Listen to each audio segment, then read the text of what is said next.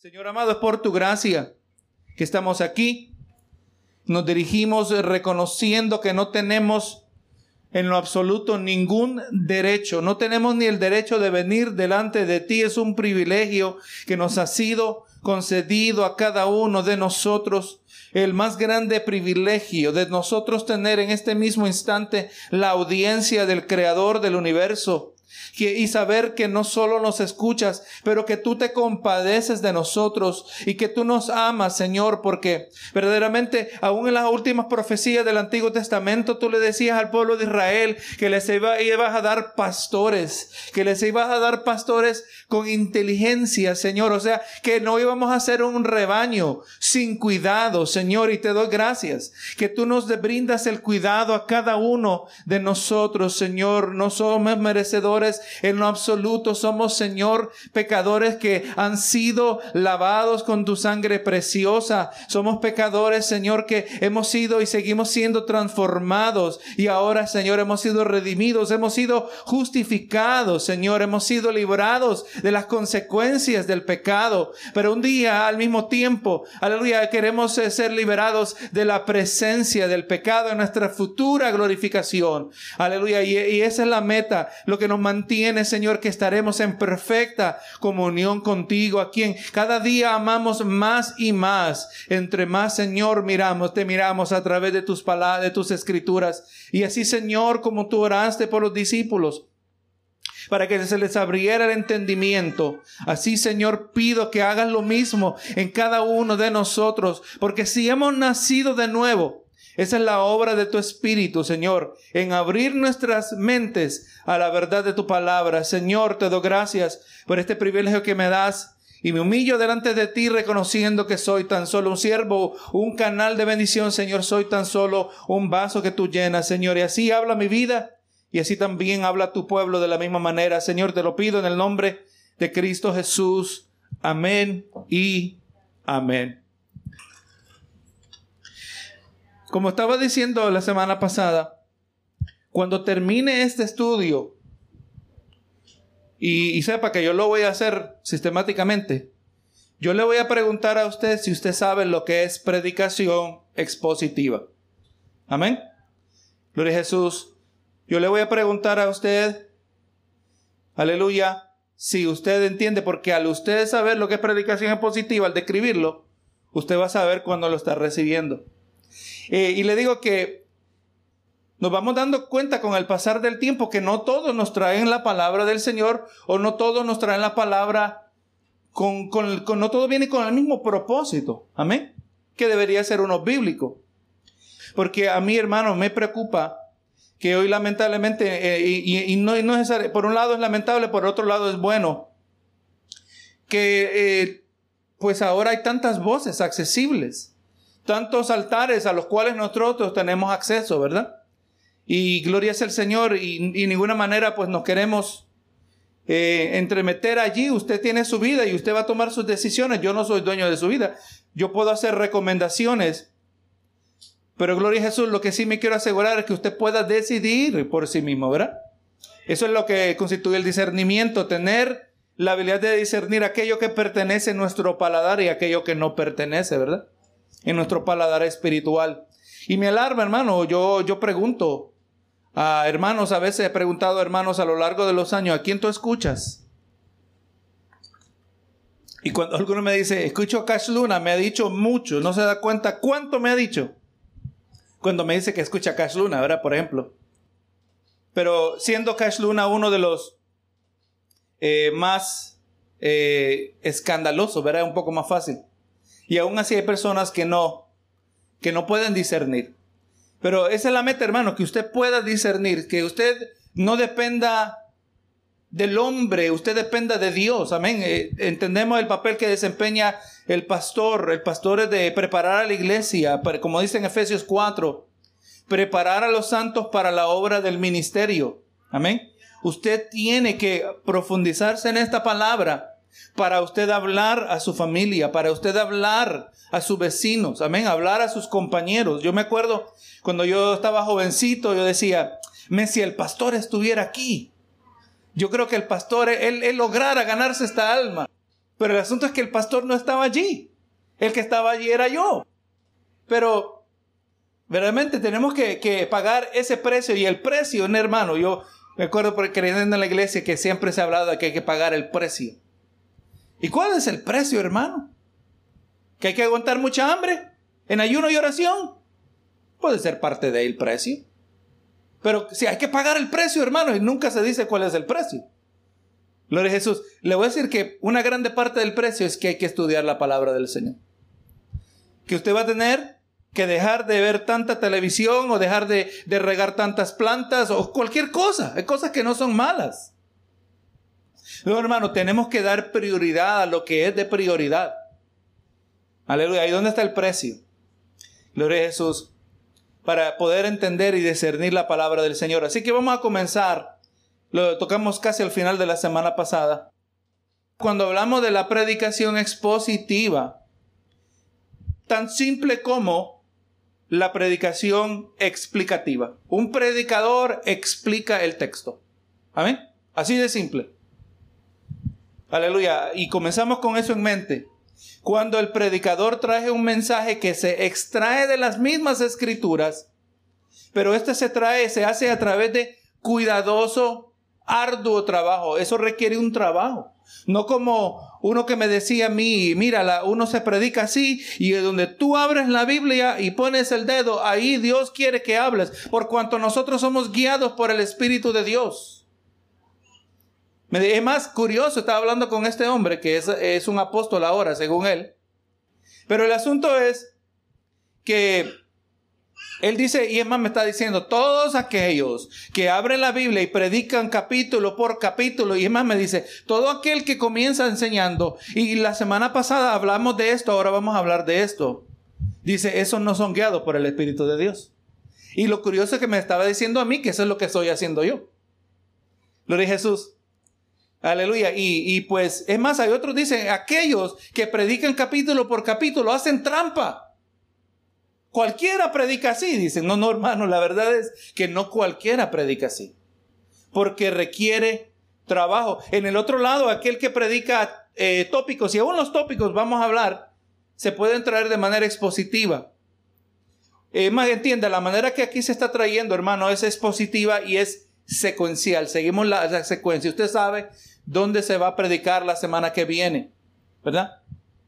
Pero unos tópicos, es más, fíjese bien cuando traemos predicaciones aisladas, como cuando trajimos la predicación del Viernes Santo o la predicación del Domingo de Resurrección. Esa no surgió de, una secuencia, sino una predicación aislada, pero aún esa predicación fue expositiva y vamos a hablar por qué así. La meta, hermano, es que en la predicación se está brindando a los, eh, a los oyentes este, eh, transmitido por medio de un medio humano y elevando a Cristo por medio de la predicación. La predicación expositiva, hermano, eleva a Cristo, trayendo gloria a su nombre con el fin de, de traer ese provecho espiritual a los que escuchan. Eh, la verdad, hermano, que la predicación expositiva, vamos descubriendo que es cristocéntrica.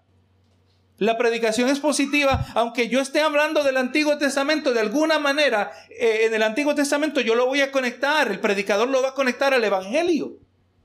Porque lo que ocurrió del Antiguo Testamento no es de ninguna importancia si no lo logramos conectar con el Evangelio. Amén. Usted mira cuando estábamos predicando en el libro de, el Salmo 23, Gloria sea el Señor, hablamos de la vida de David, Hablamos de la, de la gracia. Esos son conceptos que se han desarrollado en el Nuevo Testamento, ¿verdad? Hablamos de la gracia, cómo Dios fue con David. Cómo David se arrepintió delante de Dios, ¿verdad? después de grandes pecados. El arrepentimiento es, es parte del Evangelio, ¿no? Entonces vamos mirando que no, son, no se va aislando, su conexión es siempre al Evangelio y el Evangelio es cristocéntrico. Estamos hablando del buen pastor. ¿Quién es el buen pastor? Jesucristo. ¿Verdad? Jesús después lo dijo, eh, el pastor del Salmo 23 es el buen pastor que su vida da por las ovejas. La predicación expositiva es cristocéntrica. La alternativa, vamos a mirar, es, eh, resulta en una predicación casi egocéntrica, que Dios solo está para ayudarme en mis problemas. Hermano, le voy a decir, Dios está para ayudarnos en nuestros problemas, pero muchas veces entienda que nuestros problemas son las herramientas que Dios está usando para moldearnos. El problema más grande que tenemos nosotros es nuestra pecaminosidad, nuestra inclinación al pecado. Estamos en continuo todos los días, hermano. Vamos a ponerlo así. Todos los días nosotros, en sentido espiritual, necesitamos estar en ese cuidado intensivo de parte de Dios. Amén. Descuide la actividad espiritual en su vida y mire cómo se va en un declive de nuestra salud espiritual. Deje de orar unos cuantos días. Deje de leer la Biblia. Deje de, compartir con los hermanos y mire cómo usted empieza a experimentar un, un bajón espiritual. ¿Por qué? Porque estamos en cuidado intensivo todos los días. Lo necesitamos. Ese es el problema más grande y hay que seguir tratando con el problema, pero vamos colocando todo en relación a ese problema grande que Cristo ha resuelto. Perito sea el Señor. Pero ese es el provecho de la predicación positiva, ¿verdad? Eh, es, es, número uno, es bíblica, explica el texto, es cristocéntrica. Al decir es cristocéntrica está hablando del Evangelio. El Evangelio es Cristo. Hablábamos el domingo pasado, si Cristo no hubiese resucitado, dijo Pablo, vana es nuestra fe. Somos los dignos de mayor conmiseración. Qué lamentable. Lo más desdichado que creemos en un evangelio que no sirve para nada. Bendito sea el Señor. Así que hermano, la predicación es positiva se puede describir como el tipo de sermón que ayuda a los oyentes a entender el significado del texto bíblico. Espero, hermano, que cuando vamos mirando la carta de Primera de Pedro, usted ya va entendiendo que para entender lo que Pedro está diciendo, Pedro no lo está diciendo necesariamente directo a nosotros. Amén. Ese lo estaba diciendo a unos hermanos. ¿Cómo le llama? ¿Usted se acuerda cómo le llama? Él les habla le dice, hermanos, le escribo yo a ustedes los, los expatriados. Amén. Eso es clave. Porque eran expatriados, usted va preguntando. Porque por su fe habían tenido que huir de sus lugares. Y, si usted escucha bien, escuche las predicaciones otra vez. Eran expatriados por su fe y así como lo eran en el sentido físico, así lo eran en el sentido espiritual y así lo somos nosotros también. Entonces vamos mirando que cuando Pedro exhorta a estos hermanos, todo lo que aplica a ellos para animarles para que ellos sigan en la fe. Aunque han sufrido pérdidas, aunque se sienten como forasteros. Ese contexto es necesario para nuestra continua comprensión de la carta de primera de Pedro. Gloria a Jesús. Así que eso es lo que está haciendo el predicador. Gloria a Dios, eh, está ayudando a los, eh, a los oyentes a entender el significado del texto bíblico y lo que Dios quiere que hagamos a luz de lo que este texto enseña. O sea, entendiendo lo que se les dijo a esa audiencia original, basado en lo que a ellos les estaba pasando, ahora miremos a ver qué es lo que ahora Dios demanda de nosotros. Y aunque nosotros, quizás algunos somos expatriados, ¿verdad? no estamos en nuestra patria original. Pero no estamos aquí bajo la, por la misma razón que ellos estaban expatriados. Pero en el sentido espiritual, sí somos expatriados, ¿verdad que sí? Amén. Y entonces los consejos que se les dio a ellos, vamos mirando que también a nosotros nos aplican. Entonces hay que entender el contexto cultural, histórico, tratando de vencer las barreras del idioma, porque lamentablemente pues e, es, imposible traducir perfectamente de un idioma a otro. Amén. Los idiomas eh, tienen tantas, tantas variedades de diferencias. Gloria sea al Señor. Entonces el predicador por eso tiene que cuidadosamente estudiar y esto no se lo saca el, pastor de la cabeza. No, hermano, el pastor tiene, hermano, porque gracias a Dios hay gente que se ha, se ha hecho especialistas en, muchas áreas de lo que es la, lo que es la palabra del Señor. Hay unos, hay creyentes que se han especializado en la arqueología. El que viene nos dice, bueno, eh, basado en nuestro estudio arqueológico, descubrimos que tal ciudad estaba aquí en, la antigüedad y de ahí a, a, 50 kilómetros, a 20 y pico de millas estaba la otra ciudad. Y por eso pues eh, no, era, eh, había, no era fácil llegar de un lugar a otro. ¿verdad? Es aquello que usted ve en los mapas que tenemos en las Biblias Alguien hizo ese estudio, ¿verdad? Gracias a Dios usted no tiene que ir a hacer ese estudio. Usted no ir, tiene que irse a las tierras antiguas para confirmar qué distancia había entre una ciudad a otra. Pero entonces tenemos nuestros libros de referencia que nos ayudan, ¿verdad? Y el pastor cuidadosamente conociendo su congregación. Eso es clave.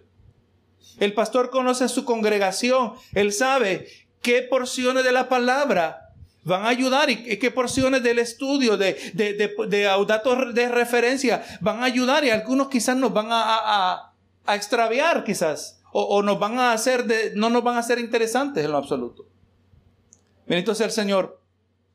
Así que pues, el, el, el hermano Mark Denver, mire cómo define la predicación expositiva. Dice que es ese tipo de predicación en la que el punto principal del texto bíblico que se está considerando viene a ser el punto principal de la predicación que se explica. Amén. Ah, como estábamos diciendo, nosotros no somos magos sacando conejos de sombreros. No estamos sacando eh, conejos invisibles. El, el tópico de la predicación va a ser lo que el texto dice. No como un predicador que escuché recientemente que dice, y leyó el pasaje, dice, y José tuvo un sueño, ¿verdad? Usted sabe que José era un soñador. Tuvo ese sueño donde usted conoce la historia. Y la predicación tenía que ver, eh, creo que el título era, no dejes morir tus sueños. Ese es un tópico totalmente diferente y número uno, no es bíblico ese tópico. No dejes morir tus sueños. ¿Qué importan mis sueños? Esos son los productos de mentes contaminadas por el pecado. Gloria a Jesús. Lo que importa es lo que Dios quiere en nuestra vida, la guía del Espíritu. Yo puedo tener mi sueño, yo puedo soñar que un día voy a ser astronauta. Usted sabe que había un hombre, el pastor Martin Lloyd Jones, un médico de medicina, doctor de medicina. Él es el doctor, hermano, tengo entendido, la familia real en, Gran Bretaña. Y este hombre un día tuvo un grande dilema. Venía una carga, estaba en, la posición más prestigiosa que podría estar un doctor. Su carrera estaba en una, en, una trayectoria eh, de, de, éxito, de un grande éxito, de renombre. Y hermano, a ese hombre Dios lo llamó a ser predicador. Ese hombre tenía un conflicto interno tan grande. Abandonó su carrera. Gloria a Dios se hizo un predicador del Evangelio. Aleluya. Dice, ¿cómo tú vas a abandonar? Gloria a Jesús, tu carrera. Pero el, hermano es que se fue a una carrera más prestigiosa. Predicar la palabra del Señor. Hermano, los sueños, eso, eso es secundario, eso es de ningún significado, honestamente si esto es lo que nosotros anhelamos en la vida, no tiene que ver con la voluntad de Dios.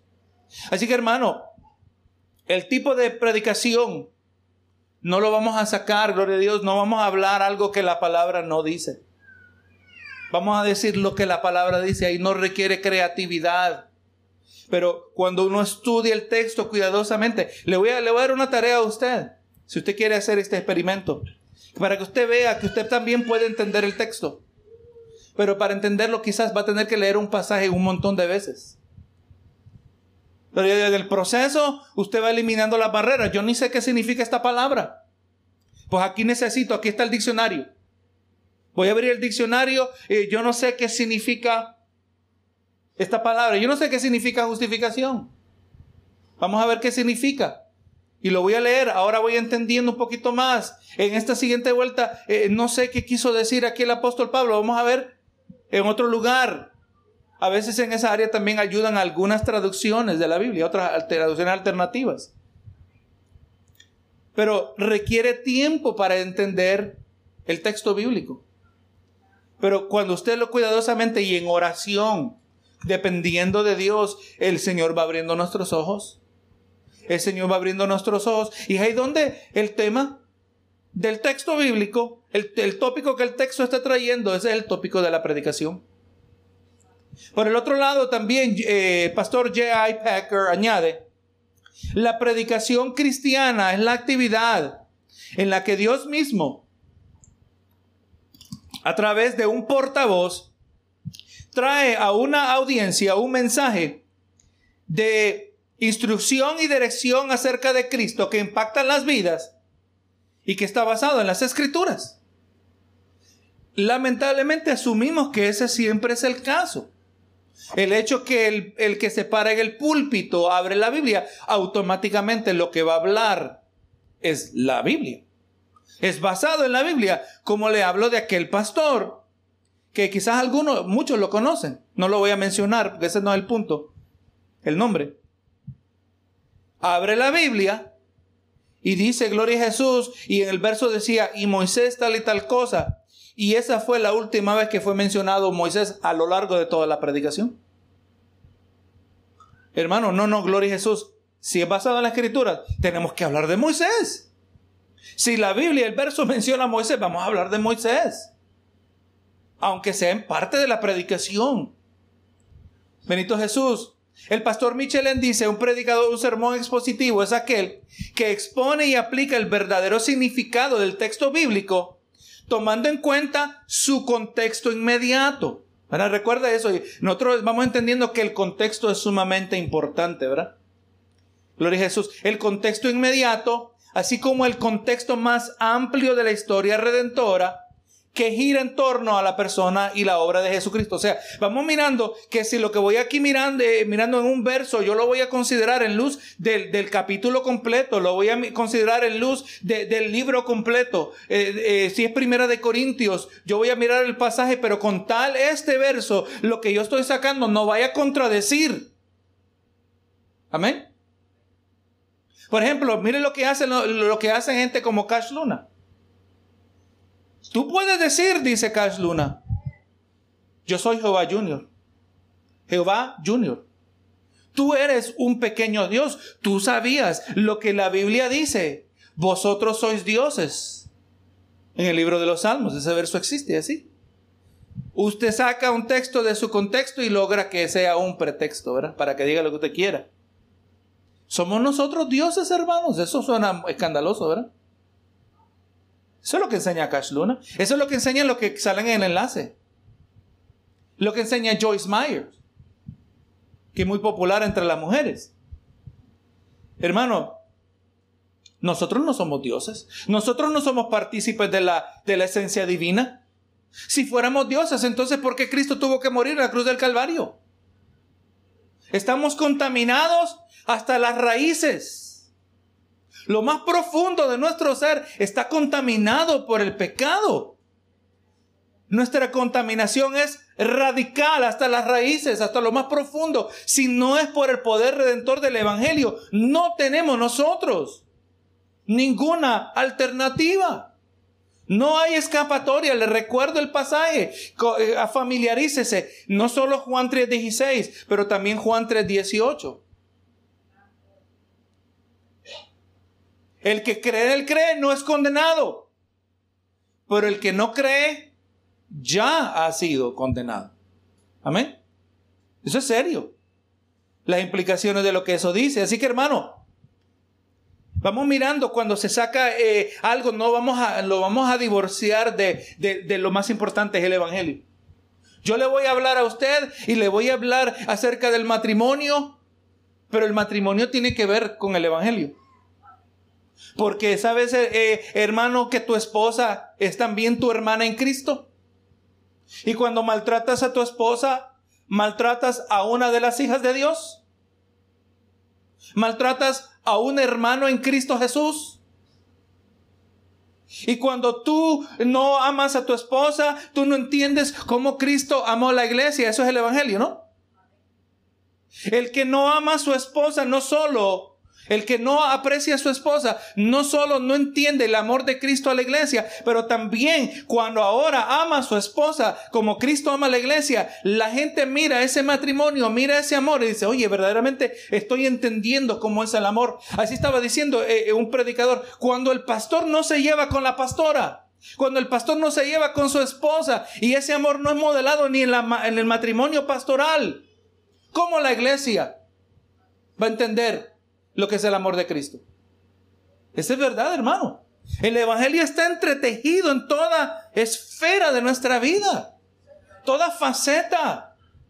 ¿Cómo, no hermano, no tengamos no demos este, prioridad a otros? O mejor dicho, no tengamos preferencia. Eso es lo que dice Santiago. Pero no se lo presento simplemente con un concepto moral. Que sí es moral, obviamente. Pero no, hermano, es que esto tiene repercusiones espirituales. Dios está en contra del favoritismo. Esto de muchas maneras es hasta, hasta satánico. Porque nosotros no hacemos acepción de personas. Dios no la hace. ¿Nos creemos nosotros mejores que Dios? Estamos mirando, hermano, como usted mire, usted va a lograr conectar el Evangelio. Pero cuando lo desconectamos del Evangelio, que eso vamos a estar mirando en la semana que viene o en la que sigue, lo que tenemos es una predicación que es moralista y no tiene el poder para transformar a nadie. Así que hermano, el propósito es de que el oyente escuche la voz de Dios a, a través de la exposición de la palabra, a través de la explicación y sea transformado. Esa es la meta. La meta, lo vamos a volver a repetir y lo seguiré repitiendo. La meta no es mejorar su vida, hermano. Usted no viene aquí para ser una mejor persona. Eso no venimos, nosotros no venimos para eso. Nosotros, es más, no venimos para mejorar nuestras vidas. Hermano, eh, y como hemos cometido el error, amigo, ven a la iglesia, busca de Dios, ya vas a ver cómo va a mejorar tu vida si buscas de Dios. Es correcto, la vida va a mejorar, pero esa no es la meta. La meta es llegar al verdadero arrepentimiento.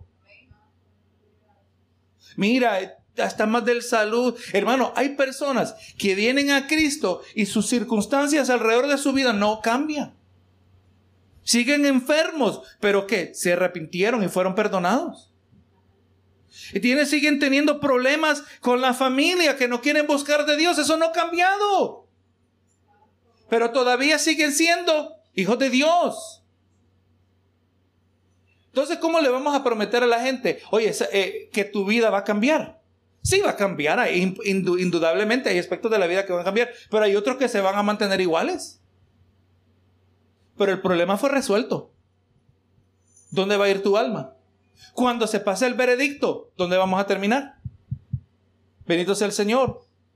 La meta es transformación. Porque sin mancha, sin arruga. Dicho, no se puede entrar al cielo con mancha y con arruga.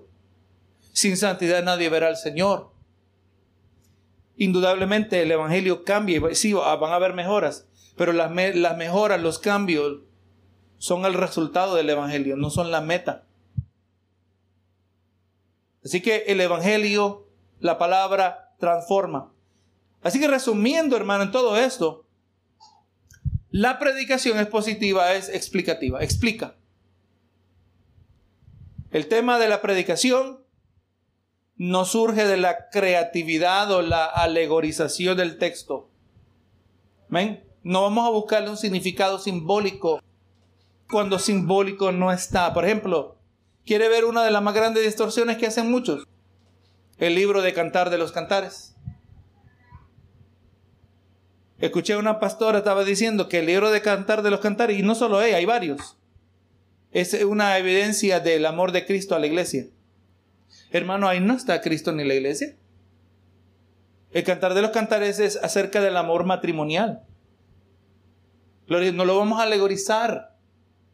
No le vamos a usted para decir que ahí está la iglesia y ahí está Cristo. Tenemos que distorsionar tantas cosas en ese libro. Amén. Pero es exactamente lo que muchos hacen, ignorando. Aleluya, ¿cómo es que se debe usar la palabra del Señor? es donde el texto se convierte, mm, eh, no se convierte en una plataforma que le permite al predicador tornar el texto en simbolismo para poder decir lo que el predicador quiere decir. Ahora, cuando un predicador dice, no dejes que Dios, o no, no permitas que mueran tus sueños, usted va mirando que los sueños en esa expresión no se refiere a la misma cosa que cuando se habla que José tuvo un sueño.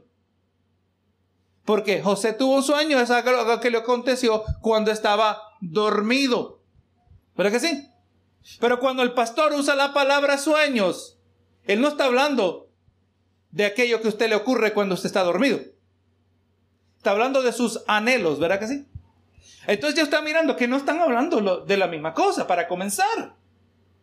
Ahora, si yo vengo, vamos a hablar, hermanos, eh, eh, eh, ponga atención cuando tenga sueños de parte de Dios. Hay diferente, ¿verdad? Estamos hablando, José tuvo sueños, Dios le mostró cosas. hermano, Dios muestra cosas a través de sueños. Estamos hablando exactamente de lo mismo. Sueños y sueños. Pero este otro pastor usó esto como una plataforma. Yo quiero que usted visualice Gloria a Jesús como el que, el que está en la piscina, ¿verdad? Gloria a Jesús. Y se quiere hacer un brinquito, ¿verdad? Se para en la plataforma y brinca ahí en, la piscina, ¿verdad? No, hermano, la Biblia no se usa para como una plataforma. Aleluya.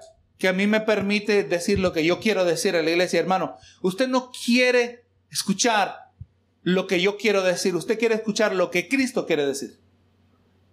Amén. Eso es lo más importante. Usted no quiere lo que yo voy a hablar eh, en mi limitada experiencia y que le voy a dar la autoridad como que fuera la palabra de Dios. Usted quiere escuchar lo que Dios dice. Decía un pastor que mira al predicador, dice, y que mantiene el dedo en, en la Biblia pero cuando el pastor dice, se aparta de aquí del púlpito y empieza a caminar, dice, me pongo nervioso porque no me ha dado, dice ese predicador, la, la, razón para creer que se ha memorizado el texto bíblico. Porque en sí, hermano, aquí es la... Eh, y no vamos a ser eh, dogmáticos acerca de esto, ¿verdad? Pero es que así debe ser. Si yo me voy, eh, estamos en, en, Segunda de Corintios y estamos en el capítulo 3 y leemos aquí, aleluya, y si yo me salgo del texto y consulto con otra cita es porque estoy ayudando a entender la cita original con la que comenzamos. Siempre ese es el punto de partida y es aquí donde también vamos a aterrizar. Gloria a Jesús. Así que el predicador es positivo, toma el texto y nunca se aparta de lo que dice el texto y al explicarlo remueve toda barrera de cultura, de idioma y de tiempo. Escuche bien esto, hermano. La meta es remover las, barreras culturales. Usted sabe que la cultura de aquella gente en el tiempo de la Biblia es muy diferente. Para comenzar, el tiempo de la Biblia.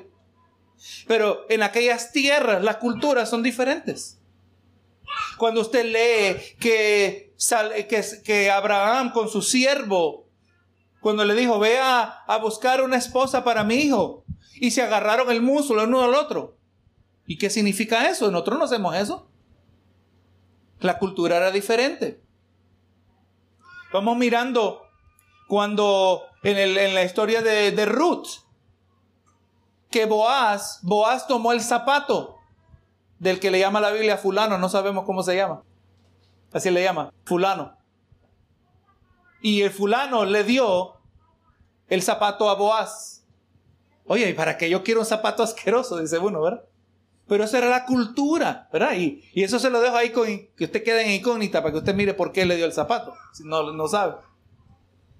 Pero Jesús, pero el predicador ayuda, está trabajando de remover las barreras culturales, las barreras del idioma. ¿Cuántas veces tenemos que consultar con los idiomas originales? ¿Verdad? Porque los idiomas, eh, pues, en particular el griego, es un idioma mucho más preciso, más exacto que el nuestro. Nosotros decimos amor, pero en el griego por lo menos hay tres o cuatro palabras que describen diferentes clases de amor. El amor fraternal, tenemos que agregarle una palabra que lo describe, pero le llamamos el amor fraternal. En, en griego es fileo. Fileo es el amor entre hermanos. Sabemos el, el, amor ágape, que es el amor incondicional. Pero usted y yo usamos dos palabras para describir esta clase de amor. En, en el griego solo es una palabra porque es más exacto. Bendito Jesús. Así que la barrera de cultura, de idioma y también del tiempo. Está como la niña que le dice a la mamá, hija, mira, tú sabes que no todo el tiempo teníamos computadoras. ¿Y cómo se conectaban al Internet? Dice la niña. ¿Verdad? Se nos hace difícil a nosotros imaginar que las horas, las cosas antes eran diferentes. Especialmente nosotros estamos en una, era de tanto avance tecnológico. Entonces, eso es lo que el, predicador explicando el texto no, toma, lo que hace es que eh, eh, toma al oyente moderno y lo traslade al tiempo antiguo para que comprenda el mensaje como fue originalmente transmitido por el autor inspirado por el Espíritu Santo. Amén. La meta es de nosotros y como que viajar el tiempo y con traducción y entendiendo la, cultura para entender qué es lo que estaba pasando, qué es lo que se le estaba diciendo, cómo ellos lo entendieron. Amén. Si no hacemos eso, eh, estamos así, estamos desviándonos. Hay predicadores que piensan que es al revés, que se tiene que tomar el texto antiguo y modernizarlo Gloria a Jesús, eh, a las necesidades de hoy. ¿Y dónde estamos mirando? Que surge lo que le llaman el movimiento de social justice. La justicia social. Black Lives Matter. Usted sabe que hay un, un libro que se llama, en inglés, Reading the Bible While Black. Leyendo la Biblia cuando uno es negro. Yo no sabía que el color de la piel produce diferentes interpretaciones de la Biblia.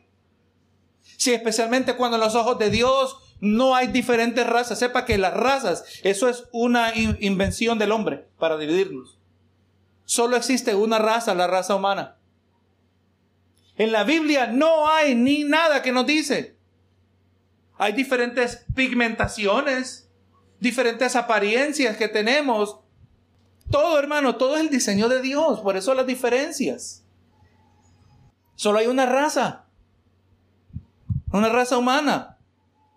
Pero cuando se reinterpreta la Biblia, produce el movimiento de que, y además, el concepto de social justice, la justicia social, es algo que ya existía secularmente y ahora la han metido dentro de la iglesia, hermano. Ahora mismo, nosotros en nuestra esfera de, de influencia no nos damos cuenta, pero hay denominaciones que están siendo, se están rompiendo de sus raíces bíblicas que antes tenían. Están reinterpretando exactamente lo que es, así mismo lo llaman. Tenemos que reinterpretar a Pablo. Porque Pablo como que, eh, que habla muy fuerte en contra de las mujeres. Pablo odiaba a las mujeres. Todavía vienen los feministas y ahora dicen, ahora hay que reinterpretar a Pablo o vamos a, retraducir la Biblia, porque es que la Biblia como que habla mucho del hombre. Y que el hombre esto y que el hombre, ya no digamos eh, el hombre cuando se habla de la, del ser humano, hablemos mejor de la raza humana. Eh, eliminemos cuando dice hombre, porque es es demasiado favoritismo a los hombres. Y cuando dice que Dios y Él, eliminemos donde dice él, porque es demasiado. Dios no dice, no es ni masculino ni femenino. Dice. Hermano, esto está serio.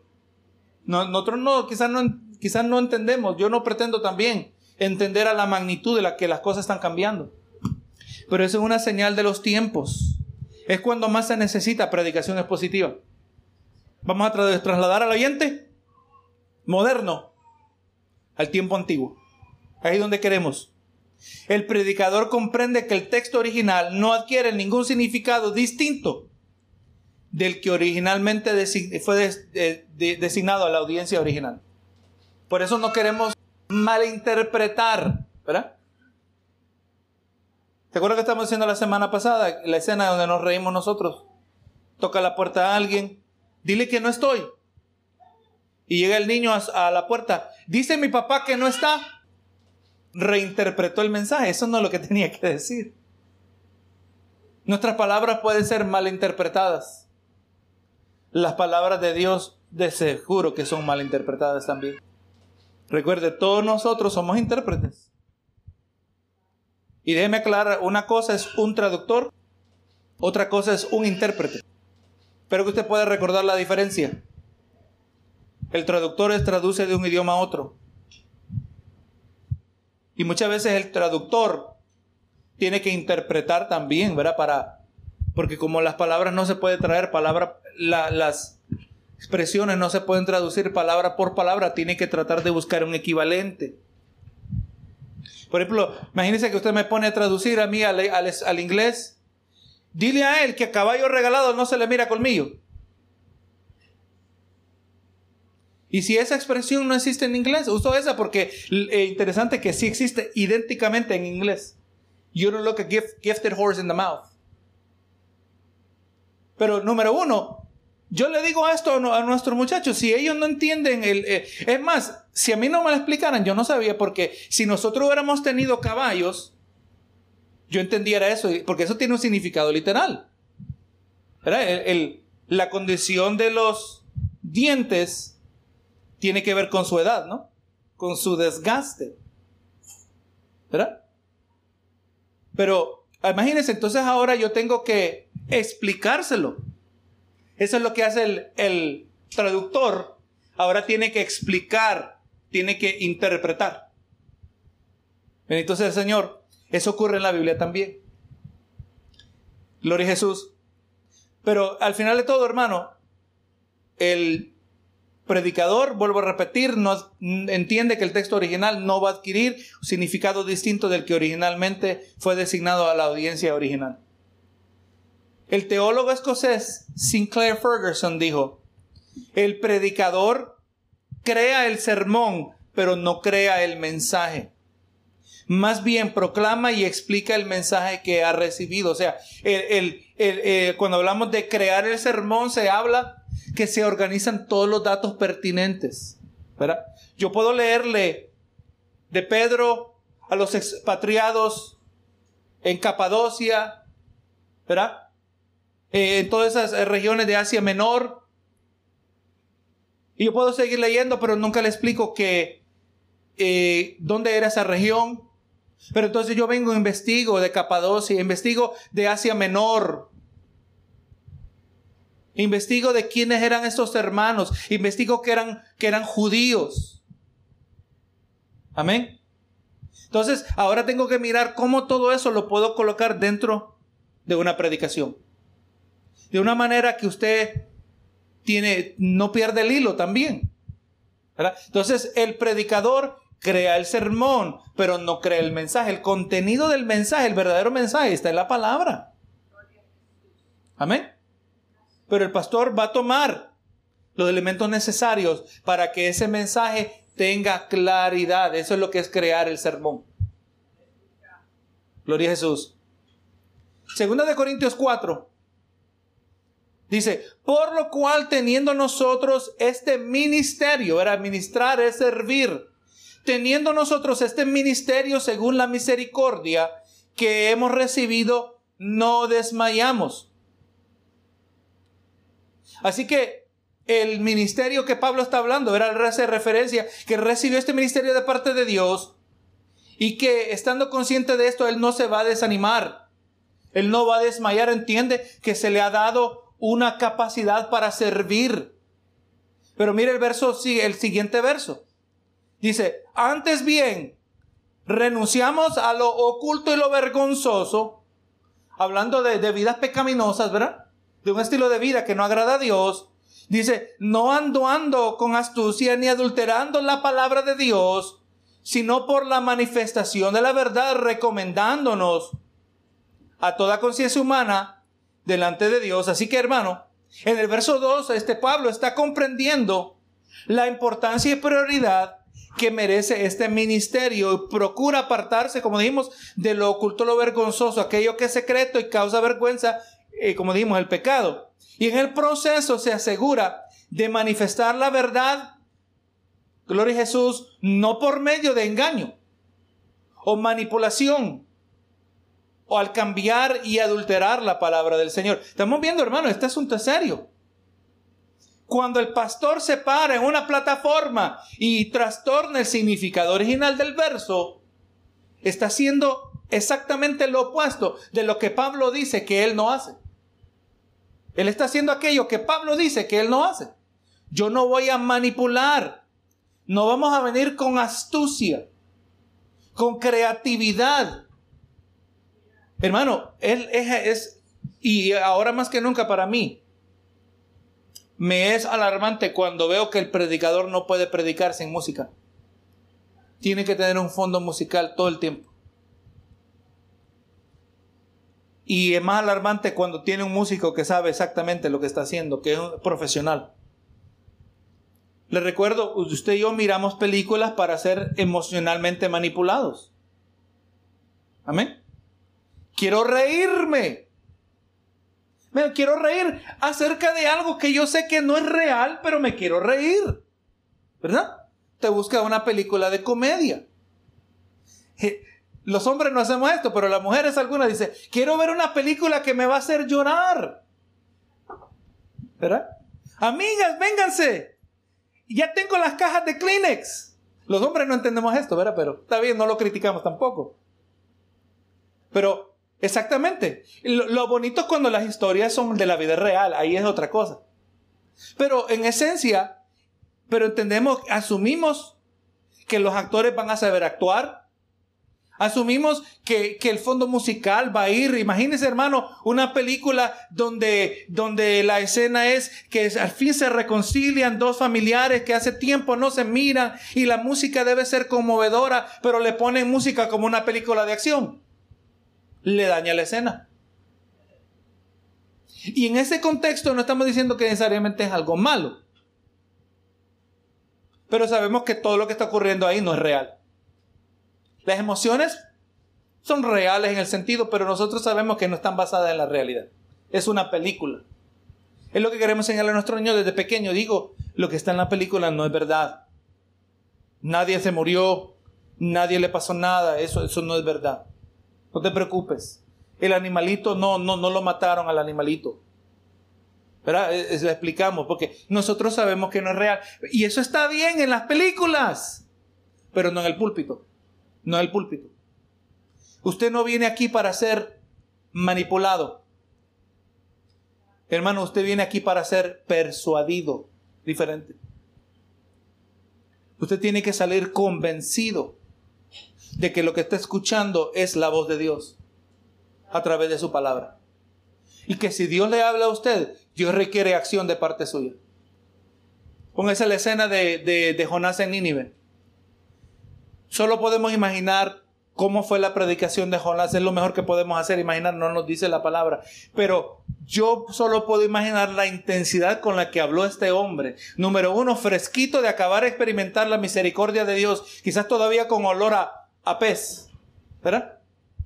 No sabemos que salió del vientre del pez. Dios le mostró una grande misericordia, Señor. Si me deja salir, yo voy.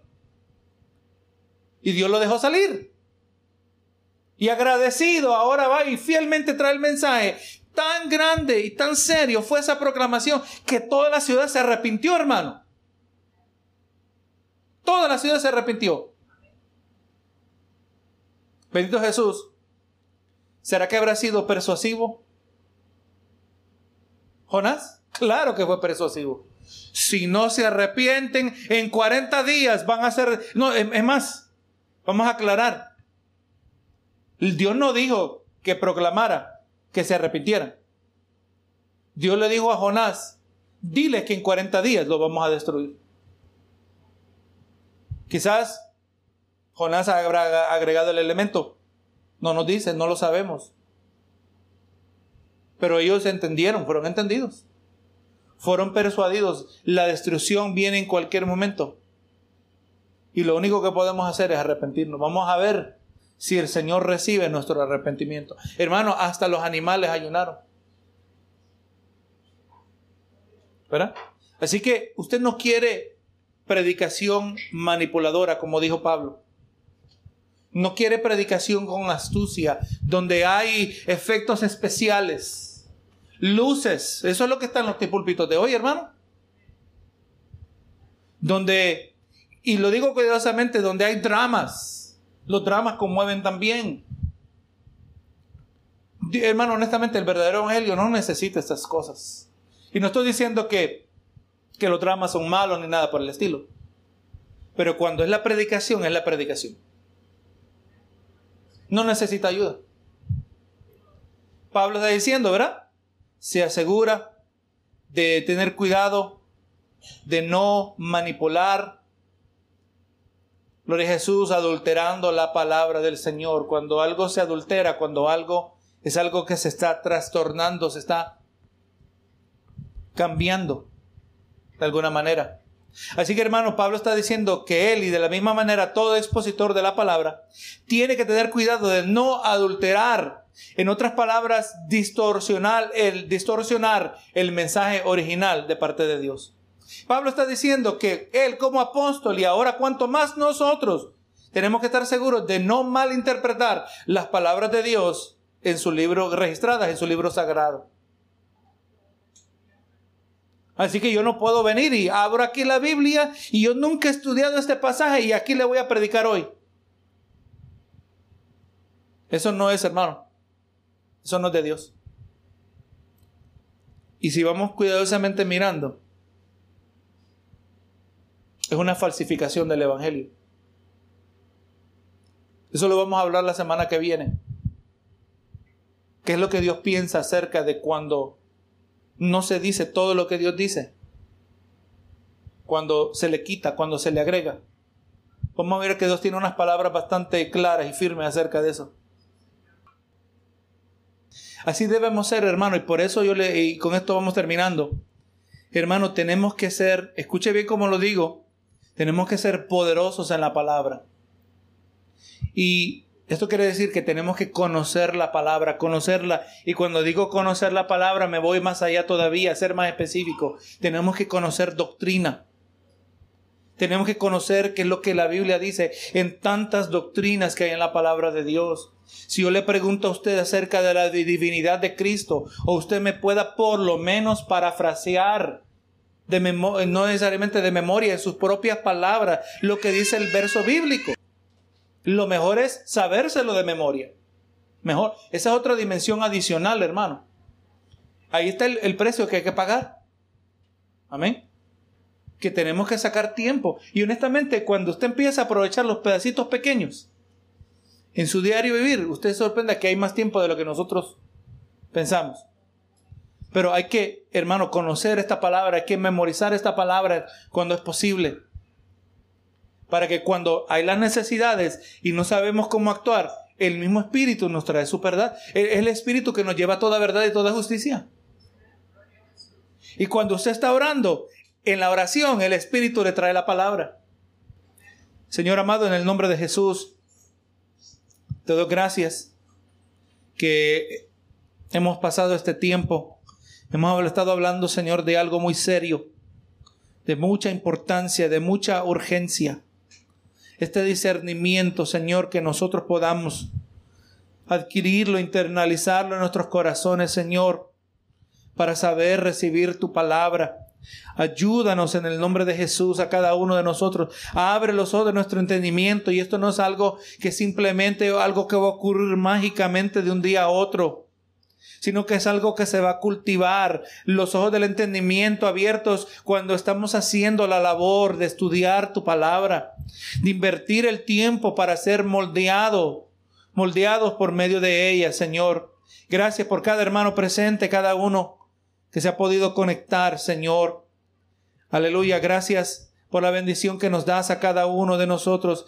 Te pido, Señor amado, que ahora que hemos traído esto, Señor, respaldado, todas estas ideas surgen de tu misma palabra, Señor, que podamos eh, internalizarlas y hacer hacedores de tu verdad. Señor amado, ahora nos despedimos de este lugar, pero no de tu presencia. Nos despedimos en el nombre de Cristo Jesús.